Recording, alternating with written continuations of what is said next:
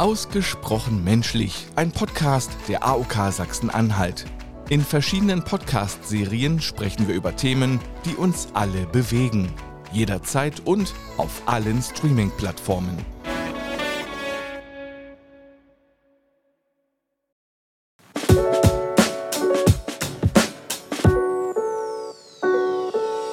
Wir müssen mal reden.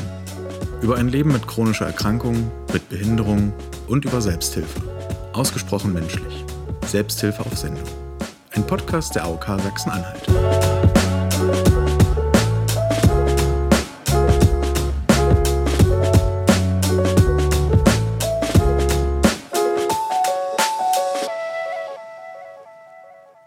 Damit herzlich willkommen zur zwölften Episode Ausgesprochen menschlich Selbsthilfe auf Sendung. Mein Name ist Robert Grützke und in jeder Episode rede ich mit meinen Gästen über ihre Erfahrungen in der Selbsthilfe, Selbsthilfearbeit im Allgemeinen und alles, was uns unter den Nägeln brennt.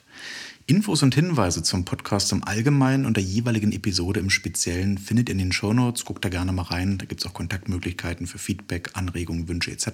Da freuen wir uns über konstruktives Feedback. Wir kommen zum heutigen Thema und wie immer habe ich euch fünf Fakten zum Einstieg mitgebracht. Wir sprechen heute über psychische Erkrankungen und Angehörige von psychisch Erkrankten. Fakt 1. Knapp 17,8 Millionen Menschen sind pro Jahr allein in Deutschland von psychischen Erkrankungen betroffen. Rund ein Fünftel davon nimmt Kontakt zu Anbietern professioneller Hilfeleistungen auf. Zweitens. Angststörungen zählen mit rund 16 Prozent zu den häufigsten psychischen Erkrankungen. Hier unterscheidet die Medizin in Angststörungen mit konkreten Auslösern, genannt Phobien, und solche ohne konkreten Auslöser. Phobien kennt ihr bestimmt, das ist zum Beispiel die bekannte Arachnophobie, also die Angst vor Spinnen. Bei Angststörungen ohne konkreten Auslöser gibt es zunächst keine Anhaltspunkte für eine reale Gefahr. Betroffene erleben dann etwa plötzlich Panikattacken oder ergehen sich in unbegründeten Sorgefantasien von Unglücken und dergleichen. Drittens. Stand Januar 2023 arbeiten in Deutschland rund 14.500 Fachärztinnen und Fachärzte für Psychiatrie und Psychotherapie, früher bekannt als Nervenheilkunde. Über 70 Prozent davon sind bereits über 50 Jahre alt. Viertens. Laut Statistischem Bundesamt nahmen sich im Jahr 2021 insgesamt 9.215 Menschen das Leben. Laut einer Einordnung durch das DGPPN, die Deutsche Gesellschaft für Psychiatrie und Psychotherapie, Psychosomatik und Nervenheilkunde e.V., lassen sich zwischen 50 und 90 Prozent davon auf psychische Erkrankungen zurückführen. Fünftens. Unter der Nummer 0228 71002424 erreichen Angehörige von psychisch erkrankten Menschen die Beraterinnen und Berater des Seelefons, einem Service des Bundesverbands der Angehörigen psychisch erkrankter Menschen e.V., die Nummer und mehr Informationen findet ihr in den Shownotes. Und damit komme ich zum heutigen Gast meiner Episode. Mir gegenüber sitzt Birgit Rohne, die bereits in der ehemaligen DDR das Sozialversicherungssystem als Angestellte kennenlernt, nach der Wende am Aufbau der AOK Sachsen-Anhalt beteiligt ist und sich in der Gegenwart als Vorstandsmitglied des Sachsen-Anhaltischen Landesverbands Angehöriger psychisch Kranker e.V. aktiv für die Interessen Betroffener einsetzt und diese auch in der Politik sichtbar machen will. Hallo Birgit. Ja, hallo. Birgit, wie sichtbar sind Angehörige von psychisch Erkrankten in der Politik und generell in der Öffentlichkeit? Ja, das ist eine sehr schöne Frage. Leider wenig sichtbar. Angehörige äh, von psychisch Erkrankten stehen an vielen Stellen allein und äh, suchen selbst den Schulterschluss auch mit Gleichgesinnten. Und deshalb ist es auch wichtig, hier die Selbsthilfe, Gruppenarbeit zu unterstützen, um sich auch einmal gegenseitig anzulehnen und gegenseitig Unterstützung zu geben. Äh, die Problematik der Beschäftigung mit einem psychisch Kranken ist schwer zu verstehen, wenn man selbst keine Erfahrung zu diesen Dingen hat. Und insofern können sich, denke ich, Angehörige untereinander viel, viel besser helfen und verstehen, als das jeder andere von außen her könnte. Wichtig ist auch die Zusammenarbeit der Angehörigen mit Professionellen und mit den Betreffenden. Das ist ja auch immer ein Vertrauensverhältnis, was da notwendig ist, um hier äh, überhaupt die, die Krankheit und, und die Dinge in den Fokus zu bekommen. Ich habe in Vorbereitung auf die aktuelle Episode einfach mal gegoogelt. Ich habe einfach mal gegoogelt, Angehörige psychisch krank und habe in der Nachrichtensektion relativ, also aktuelle Artikel gefunden, ähm, mit neuen Informationsangeboten für konkret Angehörige von psychisch Erkrankten in verschiedenen Bundesländern. Und viele hatten so einen ähnlichen Tenor. Die haben dann letztendlich auch auf die Seiten der jeweiligen Landesverbände und des Bundesverbands äh, verwiesen. Aber ich habe mich gefragt, ob es da gerade jetzt aktuell, vielleicht auch infolge der Corona-Pandemie und äh, im Nachklapp dazu, eine stärkere Sensibilisierung für das Thema gibt. Ich denke eher, die gibt es nicht, diese stärkere Sensibilisierung. Wir hatten in den Corona-Zeiten natürlich große äh, Sorge, wie erreichen wir überhaupt unsere Angehörigen. Wir haben das dann, wie gesagt, mehrmals mit Videokonferenzen und dergleichen versucht. Leider sind natürlich ein Großteil unserer Mitglieder auch in Altersregionen, die nicht mehr so stark mit der Technik die Affinität haben. Und da ist es äußerst schwer, sie dann auch technisch zusammenzubringen. Und das, das war so ein Manko in der Corona-Zeit. Wir sind jetzt eher dabei, auch wieder zu versuchen, Veranstaltungen auch in die Öffentlichkeit zu kommen, um einfach auch gesehen zu werden und, und auch für, für Angehörige zu zeigen, wir sind da und äh, man kann sich eben auch melden. Andere Landesverbände sind natürlich hier teilweise auch wesentlich stärker. Die haben natürlich auch eine viel, viel größere Mannschaft, viel mehr Unterstützung. Wir sind ausgesprochen alles im Ehrenamt Tätige. Uns gibt es keine hauptamtliche Besetzung in der Geschäftsstelle. Das geht mit der Post, mit, mit Telefon, mit allen los. Und da ist das schon problematisch, eben auch ständig präsent zu sein. Ne? Und versuchen da möglichst eben auch erreichbar zu sein für unsere Angehörigen. Ähm, ich muss mal platt fragen, woran liegt das? Also, dass etwa andere Landesverbände, sagen wir mal, einfach breiter aufgestellt sind? Ja, das, das liegt zum einen äh, sicherlich an der Größe der Landesverbände, an der äh, Zahl der Mitglieder, aber eben auch an den wirtschaftlichen Möglichkeiten in den einzelnen Ländern. Also für uns ist immer der große Vorreiter Bayern. Äh, in München gibt es so viele Möglichkeiten für Angehörige, auch für die Betreffenden äh, wo eben finanzielle Unterstützung da ist, wo die, die Landesverbände hauptamtlich tätig sind und alles. Also es fehlen hier schlichtweg die finanziellen Mittel und das eben schon seit Jahren. Der Landesverband Sachsen-Anhalt e.V. Angehörige psychisch Kranke. Was ist der? Also, was ist das? Was macht ihr? Unser Landesverband äh, besteht aus aktuell fünf Vorstandsmitgliedern. Wie gesagt, alle fünf Vorstandsmitglieder sind ehrenamtlich tätig. Es ist ein Jurist dabei, eine Journalistin dabei, äh, jemand, der professionell in, in, diesem, in dieser Thematik tätig ist. Ein Mitglied selbst ist Angehörige. Und wie gesagt, ich selbst bin eigentlich durch die Organisation und, und Verbindung und, und Informationen mit, mit solchen Gruppen zu dieser Aufgabe gekommen. Wenn du selbst nicht direkt betroffen bist oder die Thematik oder dich die Thematik nicht unmittelbar betrifft, wie verändert das deine Arbeit im Landesverband oder deine Sicht auch auf die Thematik? Ich glaube, dass es oftmals leichter ist, Dinge äh, mit äh, mehr Übersicht vielleicht zu sehen und, und wenn man nicht selbst so beharrlich davon betroffen ist, eben, ne? so, so manchmal eben auch keinen Ausweg mehr sieht. Na, und so versuche ich so die, die Organisationsschiene zu übernehmen. So diese übergeordneten Dinge. Ne? Das, das vereinfacht das eben dann ein bisschen. Ich kann mir vorstellen, dass du dadurch auch weniger emotionalisiert an die Sachen ja. rangehst? Ja. Ich meine, ich bin nicht ganz, äh, ich denke, es gibt kaum jemand, der keine Erfahrung im persönlichen Bereich hat mit irgendwelchen äh, Familienangehörigen und dergleichen. Also ich habe auch schon zu gewissen Dingen äh, einen direkten Draht, aber eben nicht direkt durch einen Partner oder Kinder oder so betroffen. Ne? Also Erfahrungen sind schon da. Wo liegt so euer, euer thematischer Schwerpunkt? Also wenn du so die, die Aufgabe des Landesverbandes in so zwei Sätzen umreißen müsstest, wie würdest du das wem erzählen oder beschreiben? Also als Aufgabe für uns äh, sehe ich eigentlich so, dass wir die Selbsthilfegruppen im Land selbst versuchen zusammenzuführen, was auch kompliziert ist, weil die laufen meistens über die Kobis-Schiene, also Koordinierungsstellen in den einzelnen äh, Landesbereichen sozusagen. Wichtig für uns ist vor allen Dingen das Anmelden der Probleme in der Politik. die, dieses äh, nachhaltige, auch dieses Vertreten und, und Erfahrungsaustausch zu pflegen und immer wieder zu sagen, hier, das sind Anliegen der Angehörigen. Ja, also wie gesagt, einmal den Erfahrungsaustausch, diese Vermitteln von Informationen. Wir machen äh, viermal im Jahr zu fachlichen Themen größere Landesveranstaltungen, wo wir dann äh, wirklich fachlich versierte Leute ranholen. Und ja, dann, das sind so unsere Hauptaufgabenfelder. An der Stelle nochmal ein Servicehinweis. Abkürzungen, Daten, Zahlen, äh, dazu findet ihr immer auch nochmal eine Einordnung in den Show Notes. Guckt da gerne nochmal rein. Birgit, wie schafft ihr es, die Belange und Angelegenheiten der Angehörigen, kürzt man das eigentlich APK ab? So APK, ist das, ja. Hm. Ist das so eine geläufige Abkürzung, die man auch so im, ja.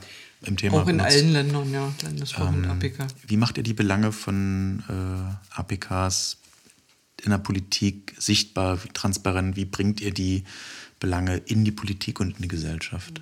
Ja, wir versuchen uns immer wieder auch in Erinnerung zu bringen in der Politik, indem wir regelmäßig auch hier um Termine bitten und zu Veranstaltungen eben auch einladen. Äh, jetzt äh, im November letzten Jahres hatten wir die Vertreterin des Sozialministeriums, die Frau Reichbecker, die zum ZÜSCH-KG dann gesprochen hat. Und äh, ich sag mal, das sind immer gute Gelegenheiten, mit betreffenden Profis dort ins Gespräch zu kommen und unsere Anliegen dann der Betreffenden auch mit sichtbar zu machen. Wie viele Mitglieder seid ihr gerade oder habt ihr gerade? Wir sind, äh, wie gesagt, ein relativ kleiner, wir sind bei 60 aktiven Mitgliedern. Kommt mir so als Zahl gar nicht so wenig vor, aber. Uns wäre schon lieber, wir hätten weitaus mehr Mitglieder, weil ich sag mal, äh, in der Zahl der Mitglieder ist ja auch nur so, so eine Stärke, die sich verbirgt, wenn man mit Betreffenden politisch Verantwortlichen redet, wenn man sagen kann, wir vertreten eine Masse von Betroffenen. Ne? Als zu sagen, wir sind da fünf, sechs Leute, das, ich denke, da kommt man in der Politik auch nicht weiter. Ja, die politische Schlagkraft erhöht sich schon mit einer höheren Mitgliederzahl. Zumindest kann ich mir vorstellen, dass das so abläuft. Äh, ihr vernetzt oder ihr setzt euch auch aktiv für die Vernetzung von Selbsthilfegruppen ein. Mhm. Ähm, und da kommen wir eigentlich zur nächsten Vorstellung denn du bist nicht nur im Vorstand des Landesverbands äh, APK, sondern du bist auch aktiv in der Selbsthilfegruppe, der Weg e.V. Ja. Was ist der Weg e.V.? Der Weg e.V. ist eigentlich so ein Dach, wo es eine direkt stationäre Betreuung gibt in der Georg-Singer-Straße in Magdeburg. Also wo regelrecht Heimplätze, so eine Heimversorgung möglich ist. Dann äh, gibt es äh, die Betreuung von Betreffenden in Wohnungen, wo Vertreter des Weges äh, e.V. praktisch die Betreuung mit übernehmen.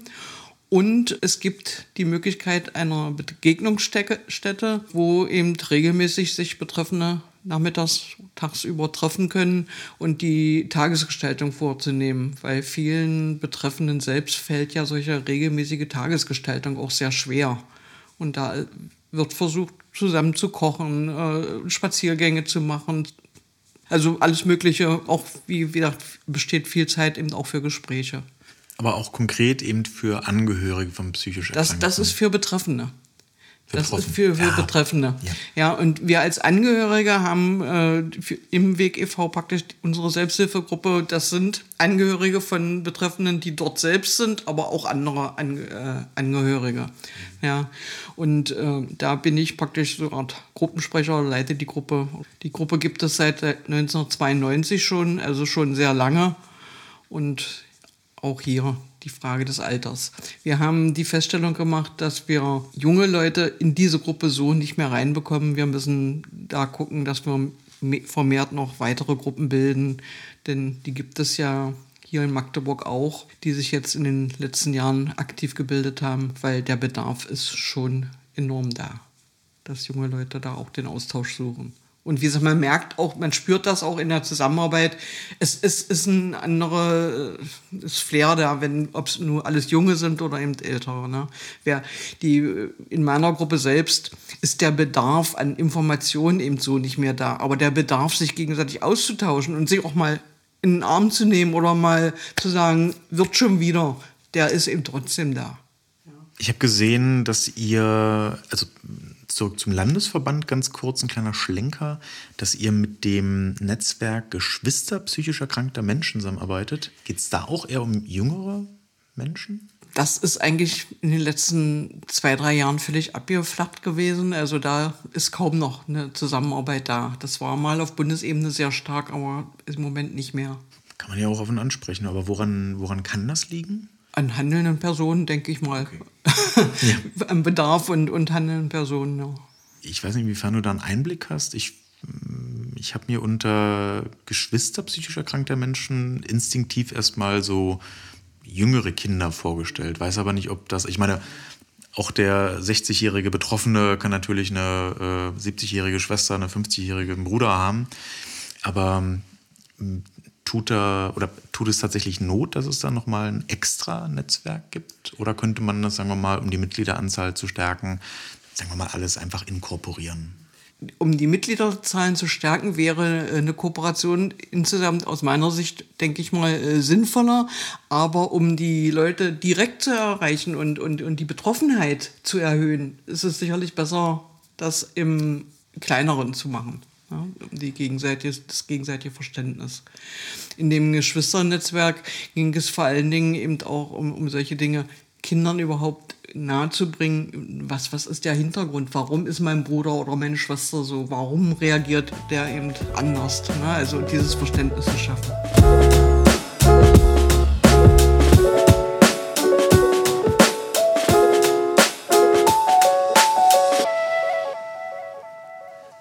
Wir machen weiter mit fünf Stichpunkte zu Birgit Rohne. Ich habe fünf kleine Fragen vorbereitet und die kannst du einfach aus dem Bauch heraus beantworten. Sofern du möchtest. Was aus deinem aktiven Berufsleben vermisst du? Nichts, sage ich jetzt mal so. Also ich habe hab viele Dinge aus dem aktiven Berufsleben, die ich jetzt weiter eben auch mit umsetzen kann. Versuche das Ganze entspannter und ruhiger anzugehen und das sind eigentlich aus meiner Sicht nur Vorteile im Vergleich zum vorherigen Berufsleben, wo es ja doch sehr stressig war. Was aus deinem Berufsleben vermisst du gar nicht? Stress. Welches Buch sollte jeder im Bücherregal zu stehen haben? Oh, das ist schwer. Ich habe sehr, sehr viele Bücher. Lese eigentlich so eine breite Palette gern. Einfach eine schöne Reiselektüre. Die Lust machen, auch solche Orte zu entdecken. Wie würde der Titel deiner Autobiografie lauten? Sachlich, optimistisch, fröhlich. Und die letzte Frage, wenn psychische Erkrankungen Tiere wären, welche und warum? Ich denke mal so, so Spinnen, Kraken, so dieses Eingreifen in, in alle Bereiche. In, in, das, man man kann es nicht eingrenzen. So dieses, ich denke, das wäre so vielleicht bezeichnend. Ist äh, ein schönes Bild. Dann erstmal vielen Dank. Das waren fünf Stichpunkte zu Bürgerdrohne.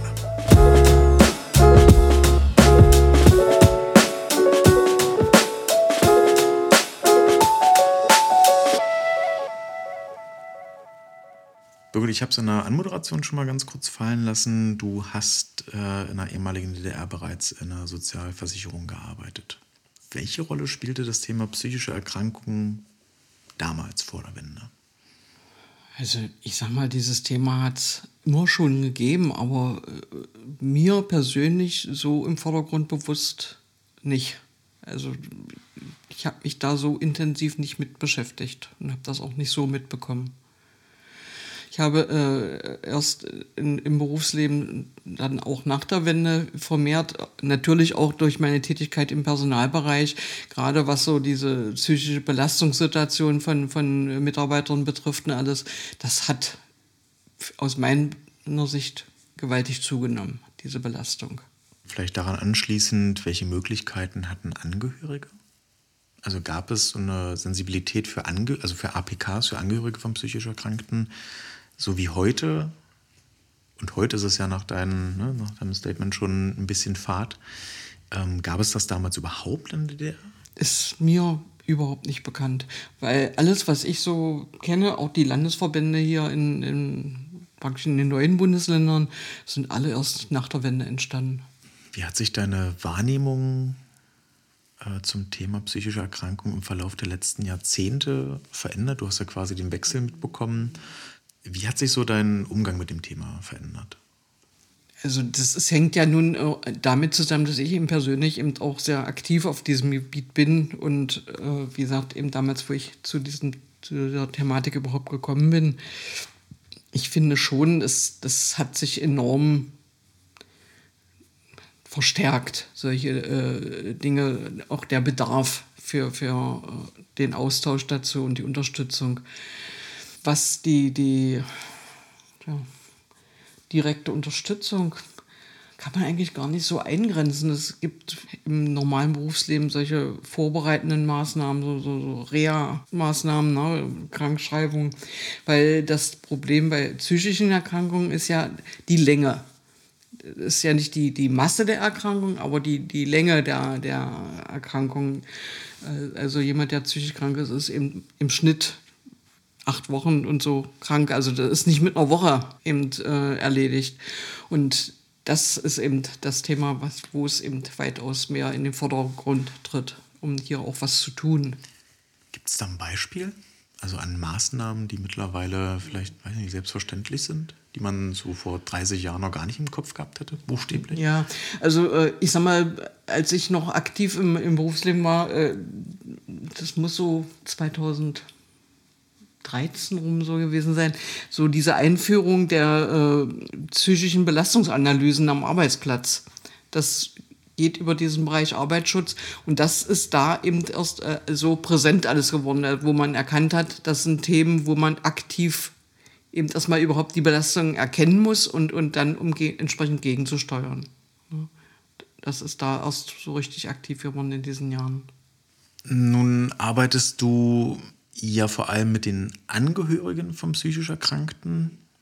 Wie unterscheidet sich deiner Erfahrung nach die Arbeit mit den Angehörigen von der Arbeit mit den Betroffenen?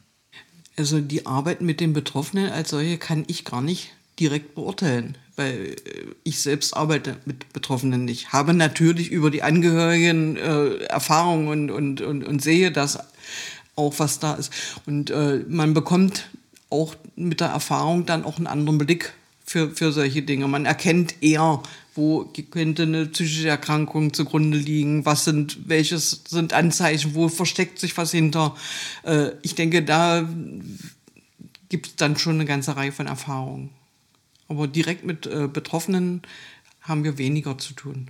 Dann vielleicht andersrum, mit welchen Problemen und Sorgen kommen Angehörige in die Selbsthilfegruppen? Was sind so so, so, was ist so eine intrinsische Motivation der Angehörigen, sich überhaupt zu öffnen? Also irgendwo scheint es ja eine, also offensichtlich eine Belastung zu geben. Ähm, und die hat man, glaube ich, auch in der öffentlichen Wahrnehmung nicht so richtig auf dem Schirm, dass eben auch die, das Zusammenleben und die Beschäftigung mit psychisch Erkrankten eben genauso eine Herausforderung ist wie vielleicht die Erkrankung selbst, weiß ich nicht. Also ich erlebe oftmals Angehörige eben auch sehr, sehr tief traurig und auch teilweise gesundheitlich sehr angeschlagen, weil sie doch viele Dinge mit sich rumtragen müssen. Es, das geht los von, wie gesagt, völliger Interessenlosigkeit äh, von den Betreffenden dann, ne, meistens sind es die Partner, äh, wo wenig Austausch dann da ist, derjenige sich völlig einigelt, wo, wo teilweise auch Gewalt eine Rolle spielt. Ja, also das, es, es sind alle Facetten eigentlich dabei und wo dann die, die Angehörigen wirklich Rat suchen, was, was kann ich machen, wo kann ich noch hingehen, wo, wo, wie kann ich jetzt helfen. Der Betreffende will keine Hilfe, der, der lehnt Hilfe ab und der Angehörige versucht jetzt zu helfen. Eine Problematik ist oftmals auch, dass Angehörige versuchen oder immer dabei sind, sich selbst die Schuld zuzuschreiben für, für, für bestimmte Dinge. Auch da immer wieder, dass wir untereinander sagen, du bist nicht schuld. Du kannst nur ein, ein guter Partner sein, du, du, kannst nur für denjenigen da sein, aber die Schuld liegt nicht bei dir. Weil das ist so ein Thema, wo sich Angehörige sehr stark mit beschäftigen und immer wieder auch für sich selbst die Schuld suchen. Was habe ich verkehrt gemacht? Wann werden Angehörige zu Betroffenen? Eigentlich ab dem Moment, wo die Krankheit überhaupt zutage tritt, sind Angehörige mit betroffen. Wird sowas in den Selbsthilfegruppen aktiv besprochen? Also kriegt man äh, eher in den Selbsthilfegruppen oder in, an anderer Stelle, sagen wir mal, so ein aktives, so aktive Werkzeuge mit, um sich vielleicht auch als Angehöriger, Angehörige so ein bisschen dagegen zu, wat, äh, zu wappnen? Warum? Ja, das ist so, so ein Blatt, zehn Anhaltspunkte für Angehörige psychisch Kranker. Äh, das ist so ein, so ein, ich sag mal, so ein Steckbrief, den wir eigentlich jeden, der irgendwo in solcher Gruppe kommt, gleich mit an die Hand geben. So, so ein paar Regeln, was Vielleicht für unsere Hörer, ihr könnt es gerade noch nicht sehen. Ich, äh, wir machen es mal so. Ihr findet die zehn Anhaltspunkte in den, genau, in den Shownotes. Und ich würde jetzt einfach mal exemplarisch einen davon vorlesen, damit man einfach mal weiß, äh, worum es hier geht. Äh, ich greife mir mal einfach einen raus, und zwar Punkt Nummer 5. Zitat. Damit die Lebensqualität der Familien möglich wird, fordere die Bereitstellung aller Hilfen, die das Gemeinwesen nach den letzten Erkenntnissen der Sozialpsychiatrie geben kann. Über eine effiziente stationäre Versorgung hinaus sind hier verschiedenste psychosoziale ambulante Einrichtungen bis hin zur Alltagsbegleitung der Betroffenen und seiner Familie gemeint. Die Anhaltspunkte findet man vermutlich äh, zum Beispiel auf den äh, Webseiten der Landesverbände, äh, verschiedene Selbsthilfegruppen. Ich mh, vermeine auch, als ich mich auf die Episode vorbereitet habe, auch so ein PDF gesehen zu haben, wo man sich das Ganze als Paper runterziehen kann. Äh, wie gesagt, findet ihr alles in den Shownotes. Wann ist bei euch in der Selbsthilfegruppe oder konkret auch in deiner äh, Arbeit, ehrenamtlichen Arbeit, das können wir vielleicht auch nochmal unterstreichen, äh, der Punkt erreicht, dass du eine Angehörige, einen Angehörigen vielleicht selbst zu einem ja, Spezialisten schickst, zu einer professionellen Hilfeleistung? Wenn äh, zu, zu spüren ist, dass derjenige überhaupt nicht mehr aus der Situation herauskommt, er sich eigentlich immer wieder im Kreis dreht, dann sagt man eigentlich schon, du selbst brauchst auch Hilfe, wende dich mal da und dahin. Und ich denke, das ist auch legitim, das demjenigen dann auch zu sagen. Und ich finde es auch wichtig, dass ein anderer das dann auch unterstützt. Wie geht man in dem Kontext mit Kindern um? Also mit konkret Kinder als Angehörige, Kinder von Betroffenen? Habe ich persönlich keine Erfahrung, muss ich sagen. Also mit Kindern habe ich gar nichts zu tun gehabt das ist schwer zu sagen. Wie gesagt, wir haben nur Literatur eben auch, das, da gibt es so ein Buch, Die Wunschperle, wo das eben auch so alles dargestellt ist, ne, was eben bei den Geschwistern oder bei den Eltern da, dass das da eben etwas anders ist. Aber äh, viel mehr Erfahrung habe ich jetzt selbst nicht. Es sind doch alles mehr Erwachsene schon. Also nur mal gesponnen, völlig fiktiv äh, wenn jetzt eine äh, Mutti mit einem kleinen Kind in die Selbsthilfegruppe kommt und sagt, hier, äh, Partner, Partnerin, ähm, es hat eine psychische Erkrankung und es wird schwierig, äh, würde man dem Kind, also würde man konkret sagen, hey, ähm, dafür gibt es äh, Einrichtungen oder es gibt konkret Anlaufstellen, an die ihr euch äh, für das Kind wenden könnt. Man kann das natürlich auch nochmal alles nachrecherchieren. Also wenn ihr die Episode hört, haben wir wahrscheinlich in den Shownotes nochmal mehr nachrecherchiert als zum Zeitpunkt dieses Gesprächs. Aber das würde mich tatsächlich gerade interessieren, wie man damit umgeht. Stelle ich mir unfassbar schwer vor. Ja, also wie gesagt, das ist ein Feld, wo wir uns bisher überhaupt nicht beschäftigt haben. Sicherlich äh, ein dringend notwendiges Feld, wo man gucken muss. Aber äh, die äh, Fälle, wo jetzt bei Partnern und so, sind überall gerade keine Kinder zum Glück betroffen, keine kleinen Kinder, äh, schon Jugendliche dann. Ne? Das ist, ist doch anders. Liegt vermutlich an der Altersstruktur, hast du selbst schon angesprochen.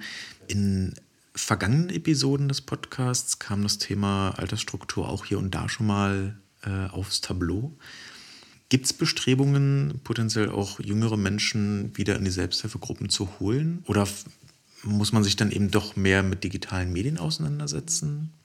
Also es gibt schon Bestrebungen, junge Leute auch dazu zu holen. Und wie gesagt, wir merken es ja auch immer wieder, der Bedarf ist auch riesig da. Wenn wir unsere Mitgliederversammlung hier vom Landesverband durchführen, gibt es hier, wie gesagt, aufgrund einer Gruppe in Magdeburg, wo recht guter Zulauf von jungen Leuten ist. Das spricht sich ja dann auch rum und, und die unterstützen sich untereinander und haben dann einen anderen Draht zueinander. Der Bedarf ist auf jeden Fall da und wir wollen das auch weiter fortsetzen, in dieser Richtung zu arbeiten. Natürlich sind junge Leute eher so, dass man sich im, im Netz informiert und, und Informationen zusammenholt, die man braucht und recherchieren kann. Das ist ja heute doch im Netz weitaus einfacher. Und junge Leute kommen ja an alle Informationen ran, die man braucht. Zum Glück.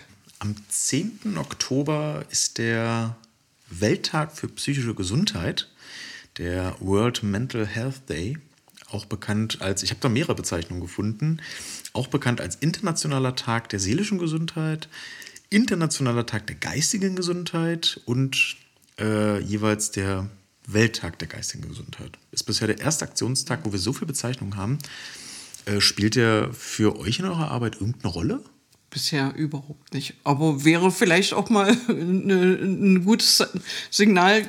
Wir nehmen das auf und gehen das aktiv. Vielleicht ist das auch noch ein Punkt mehr in die Öffentlichkeit zu kommen. Womöglich. Also wir haben im Podcast am Ende oder gegen Ende hin meistens einen passenden Aktionstag, ähm, weil manche Sachen, sagen wir mal, auf der Hand liegen. Sowas wie Welttag äh, der Krebserkrankungen zum Beispiel. Ne? Da liegt das auf der, so ein bisschen auf der Hand. Ich habe allerdings keinen Aktionstag für Angehörige von psychischer, äh, von, von psychisch Erkrankten gefunden. Äh, darum habe ich einfach mal den Welttag für psychische Gesundheit gefunden. Aber das wäre ja ein guter Anlass, das da genauso mit einzubetten. Ja, also er soll konkret, da nur ein Zitat, äh, soll Solidarität mit psychisch Kranken und ihren Angehörigen ausdrücken. Und äh, in Deutschland wird zusätzlich um den 10. Oktober herum die Aktionswoche Seelische Gesundheit organisiert. Fand ich auch ganz spannend. Ich wette, ich kann jetzt bald einen Counter machen, aber jetzt, aber jetzt weiß ich bestimmt das fünfte Mal auf die Shownotes hin. Alles zum Aktionstag findet ihr dort. Und wenn ihr mir sagen wollt, dass ich auf weniger auf die Shownotes hinweisen sollt, dann findet ihr in den Shownotes übrigens auch eine Kontaktmöglichkeit dafür. Ich habe von meinen Unterlagen alle Punkte ähm, eingebracht. Ähm, und an dieser Stelle bitte ich meine Gäste und äh, Gästinnen immer noch um Folgendes. Beschreibe bitte Selbsthilfe in einem Wort. Nimm dir kurz den Moment und kondensiere das Gespräch von eben und dann beschreibe bitte Selbsthilfe in einem Wort. Tja. Selbsthilfe. Das passt für mich. Dann erstmal vielen Dank, Bürger, dafür, dass du dir die Zeit genommen hast, dass du mit uns gesprochen hast. Ich wünsche dir vor allem weiterhin gute Gespräche, eine erfolgreiche Zeit. Vielen Dank an alle Ohren da draußen, die äh, uns hier regelmäßig begleiten in unserem kleinen Selbsthilfe-Podcast. Vielen Dank fürs Einschalten. Ja, und da muss man es gar nicht so lange machen. Ich sag Tschüss und Birgit bestimmt auch. Ja, Tschüss.